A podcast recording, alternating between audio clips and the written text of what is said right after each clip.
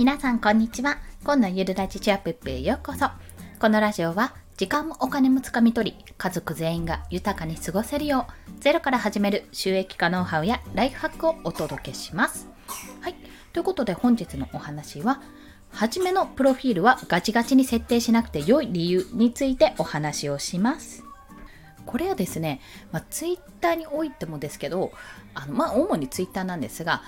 皆さんやっぱプロフィールページどうしようとか発信内容どうしよう。スタンド FM でもね配信するときブログで配信するときになんか設定をしっかり作り込まなきゃって思われてる方いると思います。で実際にそれは必要なんですよ。大事なことなんです。ただそれをずっと考えて結局何も発信ができてない。要はアカウント作るのにものすごく時間がかかっていたらそれはそれでねすごくもったいないんですね。やっぱりやりながら気がつくところっていうのがめちゃめちゃあるので、まあ、どうしてこの初めのプロフィールがガチガチに設定しなくていい要は設定を細かくやらなくていいよっていう理由についてですね今回3つお話ししたいと思います。最初に3つ申し上げると1つ目は成長過程で内容は変化します。ってところ。2つ目はやりながら発信内容が固まってくるというところ。そして最後が準備に時間をかけるなら始めちゃった方がいいというところですね。私も冒頭に申し上げたことと一緒です。はい。一つ目が成長過程で内容が変化する。二つ目はやりながら発信内容が固まってくる。そして三つ目が準備に時間をかけるなら始めちゃった方が早いというところ。こちらについて解説をしていきます。まず、成長過程で内容を変化するというところなんですけども、これはですね、あの、例えばですよ、皆さんこれから始めようと思ってる方が、もうすでに何かしらのポジションが決まっている場合、明確な場合は、もうそれは設定に、まあ、時間はそんなかかんないと思うけど、ガチガチにそれは設定しちゃって良いです。ただ、まあ、例えば、うん、なんだろう、芸能人の方、アイドルとか、まあ、例えば AKB48 のメンバーさん、メンバーさんというか、まあ、その自分が一員となって、まあ、それでツイッターの発信をするってことになったら、まあ、自分のキャラ作りっていうのはもうその時点おそらくですけどもある程度されてると思うんですよね。芸能人の方とかはどうやって売っていくかっていうところある程度事務所とか自分で考えて、まあ、そこでやっていくと思うんですよ。まあそれを使えばいいと思いますがそうじゃない、まあ、一般市民の我々にとってはキャラ作りって結構ね時間がかかるんですよ。なぜかというと、まあ、誰が決めてくれるわけでもないし、自分で自分は何が発信できて、どういうふうに見られるかっていうところを突き詰めないといけないからですよね。で、まあ、それ、あの、本当にのめり込む人は、そこからリサーチかけて同じような人どれぐらいいるとか、競合がどれぐらいいるとかね、めちゃめちゃやっぱり考えながらやっていくと思うんですよ。まあ、本当に商品作るのと同じなので、そこまでやってようやく、じゃあこのプロフィール作ろうかなって思ったらなんかもうすでにめっちゃ強い人なんか新しく出てきたわなんてことになったりしがちじゃないですか。でも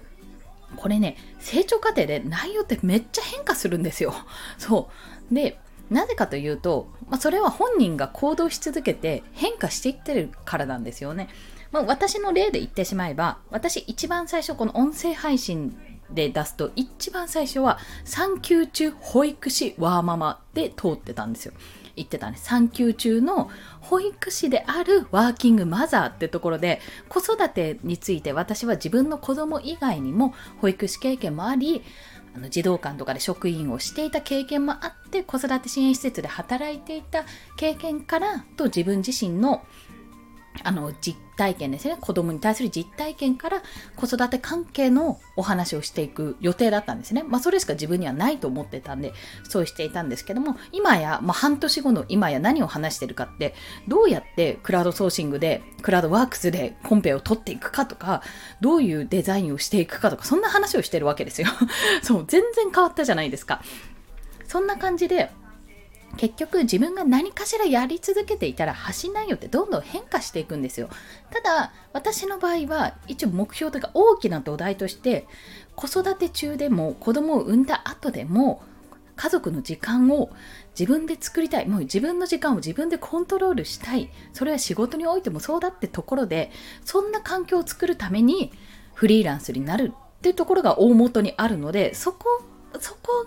がどう変化していくかっていうところをお話しできるわけですね。なので、また数年後にフリーランスになったら、今度はもしかすると会社を立ち上げてるかもしれないし、その時の話になるかもしれないし、別のサービスを立ち上げてそっちの話になるかもしれない。そんな風にどんどんどんどん話は変化していっておかしくないわけなんですよ、これ。なので、最初その、じゃあどうしよう、じゃあ産休中保育士はママってことはこんな設定で、わーって時間をかけるくらいだったら、とりあえずもう内容は絶対変化しちゃう。もうほぼほぼね、ほぼほぼ変化します、これ。おそらく皆さん見てても、もうある程度固まっている人がね、どんどんそっちで発信してる人っていうのはもちろんいますけど、それでも違う方向からの発信を飛ばしたりするんですよ。それこそ、現役フリーアナウンサーの幸あれ子さんという方が、スタンド FM でも放送してるんですけども、話し方のチャンネルなんですね。話し方講座ということでやってるんですが、でも別件で海外トレンドとかもたまにあのお話があるんですよ。ツイッターでも発信されていたり、まあ、漢方のお話とか、あとちょっとした小ネタとかね、そういったのも挟んでくれて、あ、これ話題作りにいいなって思うようなこともあるんですね。まあ、そういった形で発信内容がメインのところがあるとしても、メインの土台とか自分の中で揺るがないものはあったとしても、変わらないものはあったとしても、基本的には変化が起こるので、それを変化するものに対して一番最初に、じゃあこれって決もうガッチガチにね考えて決定しちゃうってことがないように皆さん気をつけてください。そして2つ目が、やりながら発信内容が固まってくるってとこ。これは、まあ、これは私の実体験なんですけども、その産休中保育士ワーママだった私、私だったんですが、まあ、子育て話もちらっとしますけど、基本的にあんまり私はそっち系の話をしないようになりました。というのは、まあ、自分がやってるところが、もっとデザインとか、そのフリーランスになるためにやってることの方が結構発信して発信しやすくなった行動してる方でもあるし、まあ、子育てについてそんなに私本当に23年程度子育て支援施設で経験したことも、まあ、保育とか子育てなんて年々もう考えが変わっていくようなものなんで結構もう古かったりするんですよね。なのでそっちは早々に諦めて、まあ、情報欲しい時に情報を開いてみるというような形になってます。で私の場合はですけど最初自分は何者でもないってなんか発信できるものが特にない実績をまず作らなきゃってことになって、まあ、じゃあデザイナーやってみたらってことでアドバイスをいただいた結果今その Kindle 表紙デザインを中心としたさまざまなデザインを行っているわけですね。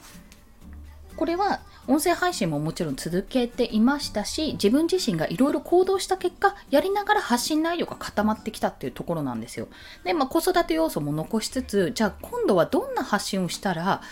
聞きたい人このリスナーさんとかはどういう発信聞きたいかなって思った時にじゃあこういったやっぱりフリーランスになるってなかなかこう、よいしょが必要なところあるじゃないですか。じゃ、よいしょをどうやってこう背中を押すようにするか、今現状を話していくとか、じゃどれぐらいの頻度で案件が取れるのかとか、どれぐらいの可能性としてできるのかとか、そういったところをね、詳しくお話ししていくことで、リアルにお話ししていくことで、なんとなく様子が見えて、あ、自分でもできるかなって思われたり、もしくは、あ、じゃあもう少しこうしたらいいなって思われたりするかと思います。